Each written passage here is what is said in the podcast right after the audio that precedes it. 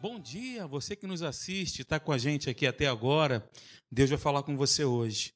Não é porque eu estou pregando, é porque a palavra de Deus será exposta. Se você abrir o seu coração e receber, ela vai produzir muitos frutos na sua vida e vai mudar a sua vida. Bom dia, você que está comigo aqui, tudo bem? Tudo legal? 100%? Como é que vocês estão? Sabe o nome da pessoa que está do seu lado? Não? Sabe ou não sabe? Se não sabe, é seu genro, né? Aí é fácil. Se não sabe, por favor, apresente-se. Olha, muito prazer, sou seu irmão, sabia disso? Sabia que somos irmãos? Tem gente que eu estou vendo aqui que tem gente que ainda não falou com gente. A razão de ser da igreja é gente. É a razão de ser. Amém? Alguém aí não sabe meu nome? Você que não sabe meu nome, eu sou Alexandre, muito prazer. Gente, olha, nós vamos falar sobre a igreja. Pastor, quantas vezes você já falou sobre ela? Muitas vezes. Inclusive na Atos, nós temos uma disciplina sobre a igreja vencedora. É a natureza da igreja. A igreja nasceu da vitória de Jesus na cruz do Calvário. Quando Jesus morreu, foi sepultado e ressuscitou, ali a igreja foi inaugurada. Então a igreja nasceu da vitória de Jesus na cruz do Calvário. Eu quero trazer um outro panorama, um outro panorama para você sobre esse conceito, né, sobre a igreja. E eu quero te lembrar exatamente como está aí, ó. A igreja é indestrutível. Você pode dizer amém a isso? A igreja é invencível. Porque Cristo é o cabeça da igreja. Mas nós vamos discorrer aqui com base na palavra de Deus e você vai entender muito bem qual é o panorama, qual é o contexto dessa afirmação. Você conhece alguma coisa que seja indestrutível a não ser Deus? Tudo que existe, tanto no mundo natural quanto no mundo espiritual, com exceção do nosso Deus e a igreja, é destrutível. Deus é todo poderoso, ele é o criador. Tudo que você conhece, os elementos químicos, matéria, tudo que existe, todos os planetas, tudo isso é destrutível. Mas o nosso Deus é indestrutível, assim como a igreja dele. Qual que é a definição então da igreja? Eu trouxe esse, esse conceito para você. A igreja, que é o nosso caso, diga comigo, é a comunidade. Você está entendendo o que eu estou dizendo para você? Ela é a comunidade. A igreja não sou eu individualmente falando. Não temos amparo bíblico para essa afirmação. Não temos base bíblica para essa afirmação. Se você quiser aumentar um pouquinho a temperatura do ar, pode ser, tá? Estou vendo as pessoas assim. E aí até atrapalha um pouquinho a concentração, né? Não atrapalha? Quem está com frio aí, diga glória a Deus. Nessa hora você dá glória a Deus, né? Eu espero que no decorrer da mensagem você também faça isso. Isso. Aumenta só um pouquinho aí, bota 22 ou 23. Você está no conforto do seu lar, deve estar regulando a temperatura como você quer, né? Mas aqui na igreja nós somos democráticos, né? Coloca aí 22. Tá? A definição da igreja é essa aí que está projetada para você. Ela é a comunidade. Uma vez um pastor, amigo meu, me ligou e falou assim: rapaz, desde quando eu sou, desde quando eu me converti, eu sempre aprendi que eu sou a igreja, eu. Porque ele ficou um pouco escandalizado com o pastor dele, quando fez uma afirmação muito taxativa, dizendo: olha, você não pode dizer que você individualmente é a igreja, você não é a igreja. Ele ficou chocado com aquilo e me ligou. Eu falei, rapaz, deixa eu te dizer, teu pastor está certo. Porque individualmente nós não somos a igreja, nós somos a igreja a partir do momento que nós nos reunimos como corpo. Quando nós estamos reunidos, aí sim, nós somos a igreja. Individualmente falando, nós somos pedras vivas desse edifício. Individualmente falando, nós somos células desse corpo. Ok? Então, é a comunidade de todos os cristãos de todos os tempos, tanto do Antigo Testamento quanto do Novo Testamento. Essa definição compreende que a igreja é feita de todos os salvos. Todos aqueles que foram lavados, remidos e redimidos no sangue de Jesus. Coloque a mão no seu coração e diga: é o meu caso. Eu sou, juntamente com o meu irmão e a minha irmã que está do meu lado, a igreja de Deus. Juntamente com os meus irmãos aqui, quando nos reunimos, e é exatamente assim e neste lugar, quando estamos juntos, que Deus se manifesta. Com toda a sua glória, com tudo aquilo que Ele é, com todos os dons espirituais que Deus deu à igreja para a edificação dela mesma, para a edificação do corpo. Todos os dons do Espírito e o fruto do Espírito, tudo isso é para que a igreja, a comunidade dos santos, seja edificada. Ok, queridos? Muito bem, Paulo então afirma em Efésios, capítulo 5, versículo 25. Se você tem a sua Bíblia, quero te dar um conselho, que você mantenha ela aberta, porque nesta manhã nós estaremos abrindo demais a Bíblia. Eu vou abrir a Bíblia com você, você vai ler comigo. Quem sabe, né? Eu não posso fazer como faço na escola Atos, algum voluntário ou voluntária aqui, né, para ler para nós aqui com voz de trovão. Ainda bem que esse microfone não tem fio, que aí eu posso levar até você e você faz a leitura comigo, não é isso? Fica atento aí que eu posso te pedir para fazer isso. Quem está na Atos aí? Quem está fazendo Atos? Samuel, Saul, mas quem? Michele, quem tem ouvido, ouça, né? O que o Espírito. Quem está fazendo Atos? Só para eu saber. Legal. Você que não está fazendo ainda, nós teremos no próximo ano inscrições. Você tem que fazer a Atos. É importante para você. Faça esse investimento na sua vida. Efésios capítulo 5, versículo 25. Veja o que o apóstolo Paulo diz, recebendo essa revelação de Deus na coroa das epístolas, que é Efésios, capítulo 5, versículo 25. Diz assim: Cristo amou a igreja e entregou-se a si mesmo por ela. Gente, olha o nível do amor de Deus através da pessoa de Jesus. Jesus ele amou a igreja de tal maneira que ele entregou-se a si mesmo por ela. Que amor é esse? Tem até uma música que cantamos, que amor é esse capaz de abrir mão do bem mais precioso que alguém pode ter ao entregar o seu próprio filho. Que amor é esse, meu Deus? Glorifique a Deus agora um segundinho por esse amor.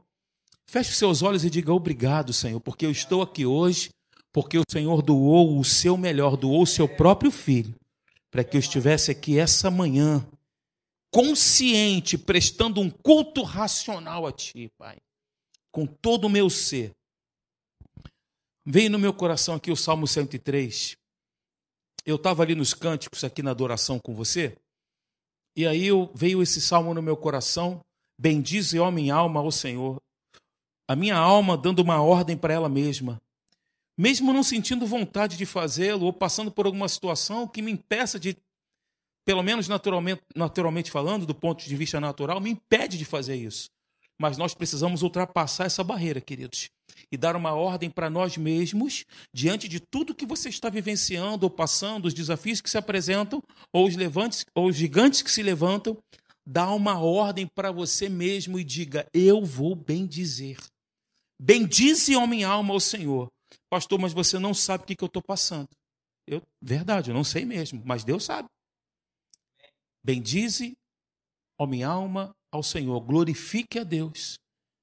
Tudo que há em mim, os meus ossos, meu, os meus músculos, o meu coração, a minha mente, o meu fígado, o meu rim, os meus pulmões, tudo que há em mim, o meu espírito, a minha alma, bendize ao seu santo nome tudo que há em mim, bendiga o seu santo nome. Sabe por quê? Porque é Ele quem perdoa todas as tuas iniquidades. Quem da cova, ou seja, lá do lugar de ostracismo, lá do lugar que a gente está enterrando os nossos sonhos, lá daquele lugar, daquela profundidade lá, de lá Deus nos tira e de lá Ele nos ressuscita. Ressuscita os nossos sonhos, ressuscita os nossos projetos, ressuscita aquilo que você sonhou para a sua família, é Ele que faz isso. Porque é Ele quem perdoa todas as nossas iniquidades, quem da cova redime a nossa vida e no, nos coloca numa posição e nos coroa. Quem é que recebe a coroa? São os reis e sacerdotes. Ele nos coroa de favor, de graça e de misericórdia. Mas eu preciso, como o pastor Marcelo falou aqui, tomar, adotar um posicionamento. Posicionamento de crença, de certeza, me posicionar. Não posso, pastor. Tu não sabe, de novo, tu não sabe o que eu estou passando. O sangue está dando na canela. Para de marchar, não, vai embora. Continua andando, filho. Olha para Jesus, olha para o alto, olha para o Senhor. Nós cantamos aqui, nós construímos a nossa vida no fundo. Nosso fundamento é Jesus. Ele é a nossa rocha, desde que eu ouça e coloque em prática aquilo que eu estou ouvindo. Estava conversando com o pastor Marcelo sobre isso ontem, sobre o fundamento, sobre o rochedo, sobre a rocha. Nós dizemos, Senhor, tu és a minha rocha, mas eu preciso me posicionar, queridos. Estou lembrando aqui de outro texto, obrigado, Senhor. Sobre aqueles que estão dormindo, desperta, ó tu que dormes e Cristo te iluminará. Mas para Cristo me iluminar, eu preciso fazer o quê? Eu despertar. Eu preciso despertar do sono da morte. E aí ele me ilumina. Bem, esse foi um adendo, você recebe aí no seu coração o que Deus tem para falar para você. Olha, então, esse texto aí de Efésios capítulo 5, versículo 25, Cristo amou a igreja e entregou-se a si mesmo por ela, Aqui o termo igreja, ele é usado para referir-se a todos aqueles pelos quais Cristo morreu para redimir, para remir todos os salvos pela morte dele. Queridos, o plano de Deus para a igreja, pensa agora nessa frase aí, ó, porque ela é com base no texto que eu vou compartilhar contigo.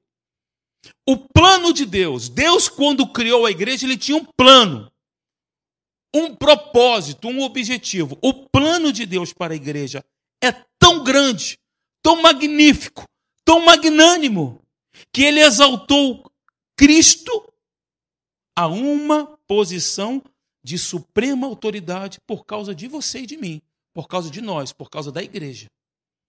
Então, o plano de Deus para a igreja é tão maravilhoso que ele exaltou a Jesus a uma posição de extrema autoridade por amor à igreja. Olha o texto. Efésios 1, de 22 a 23 e pôs todas as coisas debaixo dos pés. E, para ser o cabeça sobre todas as coisas, o texto refere-se a Cristo. É óbvio, né? Quando você analisar o contexto, você vai observar isso. O deu à igreja, a qual é o seu corpo. Corpo de quem? De Jesus. Não é verdade? A plenitude daquele que a tudo enche em todas as coisas. Então, Deus, o plano dele para a igreja é maravilhoso, é grande, é alto. Por isso ele exaltou a Cristo nessa posição de suprema autoridade. Se a, cabre... Se a cabeça, que é Cristo, está exaltada a uma posição de suprema autoridade, nós que somos corpo, de igual modo. Não existe uma cabeça desconectada de um corpo. Correto? Sim ou não? Nós não estamos desconectados, nós fazemos parte desse contexto. E aí, queridos, a igreja, essa afirmação que eu comecei falando para você, que é o título dessa mensagem, ela é indestrutível. Nessa afirmação, eu não estou me referindo às instituições religiosas. Estou falando do corpo místico de Cristo do corpo de Jesus. A igreja é chamada de corpo de Cristo. Pelo menos nós temos essas referências. A igreja é chamada de a família de Deus, que é o nosso caso, a noiva de Cristo, ramos da videira, casa de Deus, edifício de Deus, lavoura de Deus, novo templo, sacerdócio. Estas são esses são os temas que a igreja ela é chamada. E essas metáforas falam muito profundamente, falam profundamente ao nosso coração. Cada uma dessas metáforas usadas para referir-se à igreja nos ajuda a apreciar, a entender com mais riqueza os privilégios que o nosso Pai, o nosso Deus, nos dá por fazermos parte do corpo da igreja.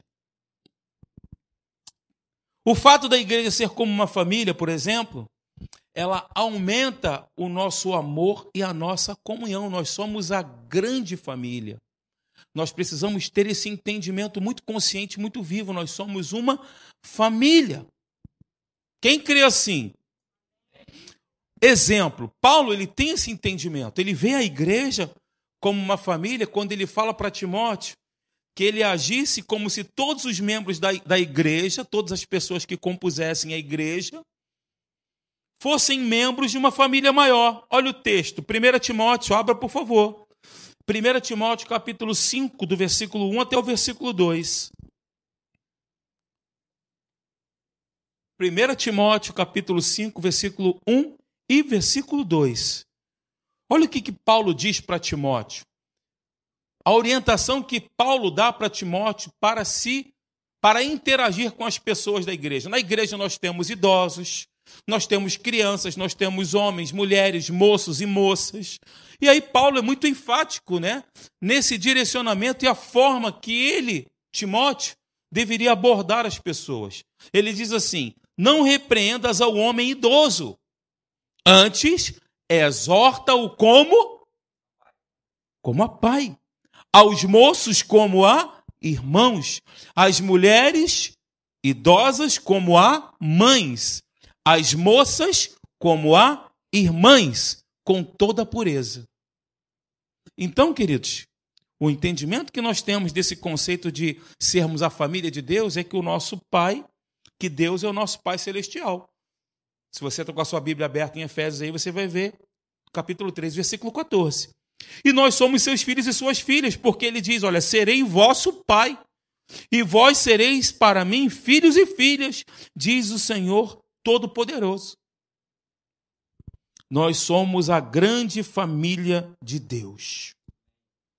O fato de a igreja, o fato de que a igreja é como a noiva de Cristo, que é uma outra metáfora usada aqui, nos incentiva a nós lutarmos, a nós nos posicionarmos com pureza e santidade.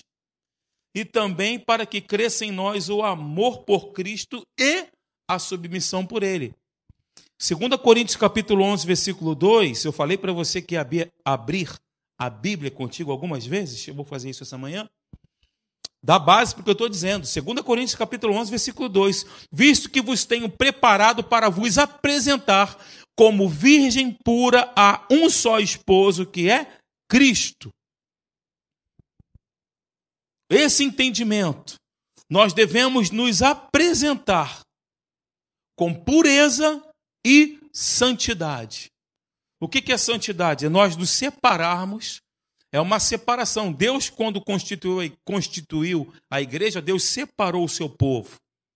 Deus, quando escolheu, separou Israel, Deus separou Israel. Isso fala de santificação. Paulo aqui está olhando para a época da volta de Jesus, como ocasião quando a igreja será apresentada a ele como noiva. Ok? A imagem da igreja como ramos de videira. A Bíblia também fala, né, que a igreja é comparada a ramos de oliveira também, até lembrei aqui do texto ela nos leva nesse entendimento a crer e descansar em Deus, porque nós estamos conectados na videira. Amém, querido? Na videira, amém? Sim ou não? Estamos conectados na videira. A videira tem vários ramos, o caule é um só, porém tem vários ramos. Ok? E nós, conectados à videira, seremos sempre providos, provisionados, sustentados Sempre iremos florescer se estivermos ligados à videira. Sempre iremos produzir fruto se estivermos ligados à videira. E diante disso, dito isto, devemos descansar, porque sempre receberemos os nutrientes da parte de Deus, a provisão da parte de Deus, o sustento da parte de Deus e, produzir, e produziremos para a glória de Deus. Então, nós somos os ramos da videira verdadeira. Eu não conheço uma videira com um ramo só, não. Não existe. Senão é uma árvore doente. A ideia de uma colheita também é uma outra metáfora referindo-se à igreja. Deve nos incentivar a continuar a crescer. Que interessante, uma colheita, gente, é algo grande. Colheita, ela fala de algo crescente, contínuo. E o detalhe é que deve nos incentivar a continuar a crescer na nossa maturidade, na vida cristã e a obter tanto para nós mesmos quanto para os outros os nutrientes espirituais adequados para o crescimento. Eu li essa semana, aliás, eu vi um vídeo, eu fui buscar é, nesse vídeo, eu fui buscar aquilo que a pessoa estava falando no vídeo. Falei, nossa, que coisa legal. Era numa formatura, um jovem estava sendo paraninfo da turma, e aí a câmera pegou ele fazendo discurso, e aí também pegou a plenária, né? Todo mundo que estava ouvindo. E as pessoas emocionadas com aquilo que ele estava dizendo. Falei, nossa, que legal. Porque eu estava preparando essa mensagem, tem a ver com o contexto, né? principalmente de nós sermos bênçãos para nós mesmos e também, sobretudo, para as pessoas da igreja. Olha o que, que ele colocou, eu achei demais isso aí. Eu não sei quem é o autor, senão daria o crédito aqui ao autor. Eu, eu incluí algumas coisas aqui, tá? Mas olha que interessante. Diz assim: os rios não bebem a sua própria água. Alguém já tinha visto essa frase? Já viu, Mariette? Além da Mariette, já tinha visto, querida? Já viu? Já? Já viu? Não? Quatro pessoas aqui.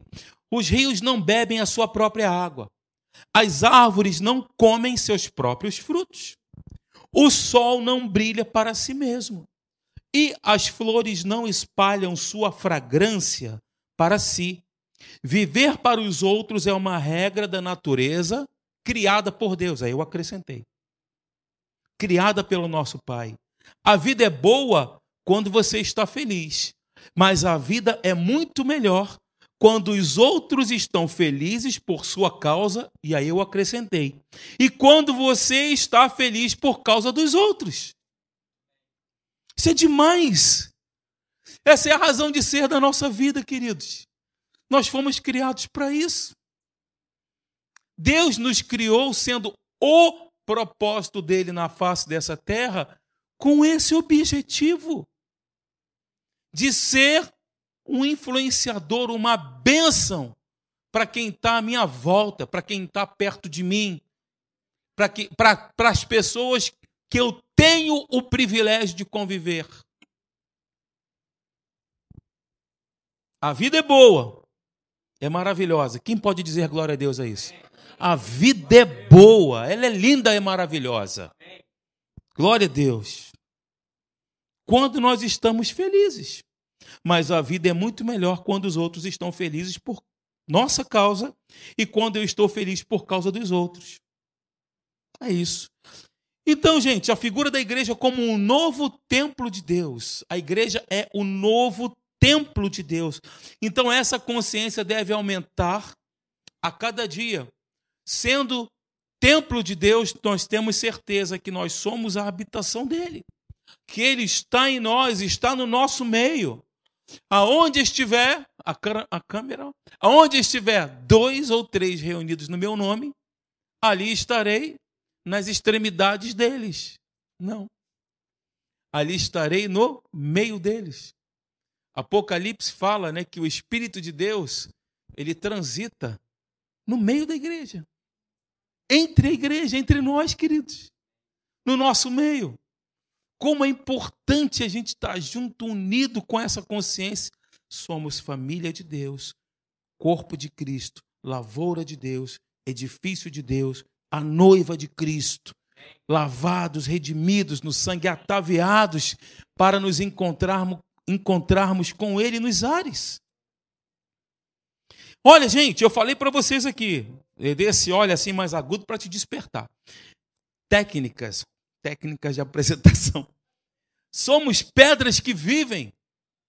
Por isso que eu disse para vocês, eu não posso dizer, eu não posso afirmar que eu sou igreja, eu faço parte do edifício. Somos pedras que vivem, edificados sobre a pedra de esquina, a pedra angular que é Cristo. Um outro conceito também da igreja como sacerdócio nos ajuda com mais claridade a entender que Deus ele tem prazer nos nossos sacrifícios de louvor e adoração. Os sacerdotes faziam isso, apresentavam a ele. E Deus, a Bíblia diz que inspirava como incenso suave o que os sacerdotes apresentavam. Esse é um conceito lindo. Abra sua Bíblia, por favor, em Hebreus capítulo 13. Hebreus capítulo 13, do versículo 15 até o versículo 16. Hebreus está antes ou depois de Timóteo, queridos? Alguém pode me ajudar aí? Hum? Depois? Ah, obrigado. Hebreus 13, de 15 a 16.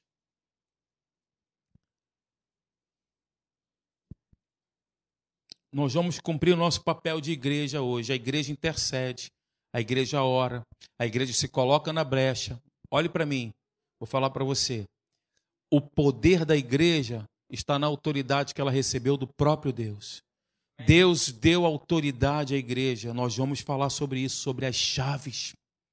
Deus deu as chaves na mão da igreja. O ligar e o desligar. A gente tem que entender isso. Mas antes, precisamos fundamentar o conceito de ser igreja. O que, que é igreja? O que, que nós somos juntos? Ok? Veja aí, Hebreus capítulo 13, do versículo 15 até o versículo 16. Diz assim, ó, por meio de Jesus, pois ofereçamos a Deus sempre sacrifício de louvor. Isso aqui era o ofício do sacerdote. Sacrificar a Deus era o sacerdote que fazia. Então, isso traz a ideia que a igreja também oferece a Deus sacrifício, porém de louvor, que é fruto de confissão, que é fruto de um coração grato, que são frutos de lábios, porque diz a Bíblia que a boca fala o que o coração está cheio. Frutos de lábios que confessam o seu nome, que o reconhecem. Não negligencieis igualmente a prática do bem e a mútua, diga comigo, mútua. Está entendendo isso? Mútua cooperação, ou seja, nós aqui no, cooperando uns com os outros. Lembra daquele texto, pastor Marcelo? Que do lado direito tinha um homem, do lado esquerdo tinha um outro homem, e no centro tinha um outro homem.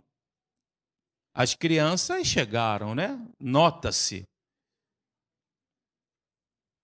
dois homens, enquanto a mão daquele homem que estava no centro ficava erguida, o exército prevalecia, o exército de Israel. Quando baixava, o que acontecia? O outro exército começava a prevalecer. Pergunto aos nobres acadêmicos qual o nome do homem que estava no meio? Do lado direito, Arão e Ur. Você consegue entender lá no começo já, Deus ele revelando esse mistério da nossa mútua cooperação? E veja que quem prevalecia era o povo. O povo que estava vencendo. Josué capitaneando todo aquele povo, e aquele povo não tinha práticas de guerrilha. Eles tinham acabado de sair da escravidão, os amalequitas vieram por trás covardes, né? E atacaram o povo, mas o povo prevaleceu por causa daquele homem e daqueles dois outros que estavam ao seu lado levantando as suas mãos. Continua Moisés. Não enfraquece não, a Bíblia diz que as mãos de Moisés pesavam. E foi necessário até colocar uma pedra, não foi? Para que ele continuasse com as mãos erguidas. O que, que isso fala para nós? Mãos erguidas, isso fala de louvor, de adoração, de rendição, de entrega. Quando nós adoramos, isso aqui está vindo no meu coração agora. Obrigado, Pai. Aleluia. Levante sua mão um pouquinho aí. Glórias ao nome do nosso Deus. Aleluia. Ô oh, Espírito Santo, tu estás no nosso meio desde o, desde o início tudo que nós fizermos aqui seja para te adorar.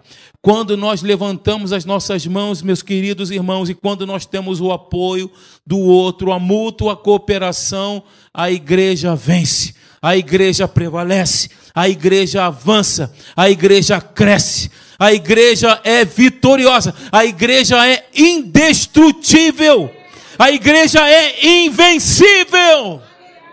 Aleluia! Então eu vou continuar lendo para você. Olha o que, que diz versículo 17. Diga comigo um texto. Pode dizer. Um texto. Diz aí para você mesmo na sua casa um texto. Fora do contexto. Gera um pretexto. Para todo tipo de doutrina estranha. Olha o que, que o versículo 17 fala.